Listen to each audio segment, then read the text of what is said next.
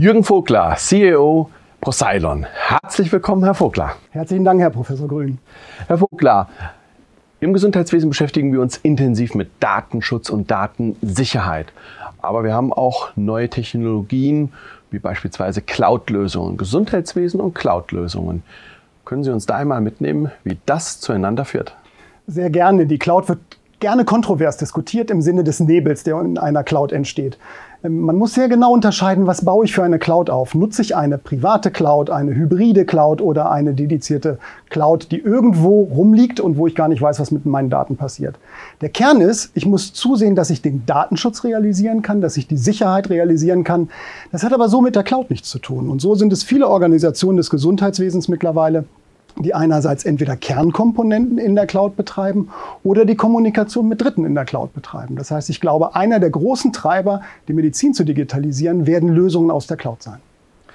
Wir haben immer noch viel Papier getriggerte Aktivitäten. Wie schaffen wir es, dass beispielsweise der Patient, nehmen wir an, vor einem stationären Aufenthalt von zu Hause alle relevanten Zahlen, Daten, Fakten digital verarbeiten kann? Also beispielsweise den Teil der Amnese, den er selber befüllen darf oder die administrative Aufnahme, den Teil, den er beisteuern darf. Wie können wir dies gestalten? Also Sie zielen ganz geschickt darauf ab, dass man besser arbeiten kann und schneller ist und vor allen Dingen dem Patienten diese unangenehme Wartezeit möglicherweise in der Aufnahme ersparen kann.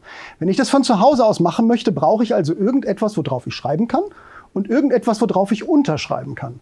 Denn im Normalfall bestehen diese Komponenten immer daraus, dass ich Ihnen gewisse Informationen von mir mitteile und dass ich auch unterschreibe, dass ich dafür gerade stehe. Und genau diese Herausforderung ist im Internet schwierig, denn wie unterschreibe ich mit meinem Füllfederhalter im Internet? Da gibt es Protektor-Lösung, heißt diese Lösung. Protektor im Sinne des ich beschütze etwas. Und solche Lösungen auf dem Markt sorgen dafür, dass alle Daten, die eingegeben werden, verschlüsselt und sicher kommuniziert werden können. Und dass es eine sehr einfache Möglichkeit gibt, für jeden, der auch nicht technikaffin ist, eine Unterschrift im Internet zu leisten. Sie kennen die Formulierung, es ist eine qualifizierte elektronische Signatur. Das war früher sehr schwer. Eine solche Plattform macht es sehr einfach und somit kann man alle notwendigen Daten dem Krankenhaus, der Krankenkasse, der Versicherung von zu Hause aus sehr bequem zur Verfügung stellen. Eine Authentifizierung kann problemlos erfolgen. Diese Technik, mit welchen Kosten ist die verbunden, beziehungsweise wie kostenintensiv stellt sie sich im gesamten Prozessgeschehen dar? Danke, dass ich mit dieser mehr aufräumen darf. Es ist nicht mehr teuer. Es war früher tatsächlich so, wenn ich so etwas tun wollte, musste ich mir eine Karte beschaffen. Ich musste ein Kartenlesegerät beschaffen. Ich musste auch noch verstehen, wie das funktioniert und am Ende des Tages bezahlen und das jeder Bürger einzeln. Mittlerweile bieten solche Plattformen wie die Protector-Plattform, die ich vorhin nannte, die Möglichkeit, sowas als Dienst dem Bürger zur Verfügung zu stellen. Das heißt, wie man andere Dienste auch gewohnt ist, wo man im wenigen Cent-Bereich Dinge bezahlen kann, auf diesem Bereich ist das mittlerweile zusammengeschrumpft. Sicherheit Sicherheit kostet nicht mehr viel, wenn man es richtig macht. Wir haben das Thema eben schon gehabt. In verschiedenen Gesetzen und Verordnungen ist die Thematik Electronic Identification, Authentication, ein Trust Service Verordnung geregelt. Hier die digitale Signatur rechtlich auf europäischer und internationaler Ebene. Den Anbietern von solchen Vertrauensdiensten werden entsprechende Auflagen gelegt. Wie beurteilen Sie dies? Ich persönlich begrüße das. Wenn ich jemandem Vertrauen schenken soll, muss er beweisen, dass er dies auch verdient. Im normalen Leben schenken wir auch erst Vertrauen, wenn man sich kennengelernt hat und wenn man weiß, man kann vertrauen.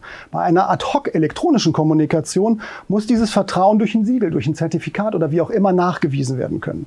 Deswegen gibt es auf europäischer Ebene zwei Stufen. Es gibt einmal den normalen Vertrauensdiensteanbieter und qualifizierten Vertrauensdiensteanbieter. Da ist die Hürde noch ein bisschen höher. Der darf dann aber auch mehr anbieten.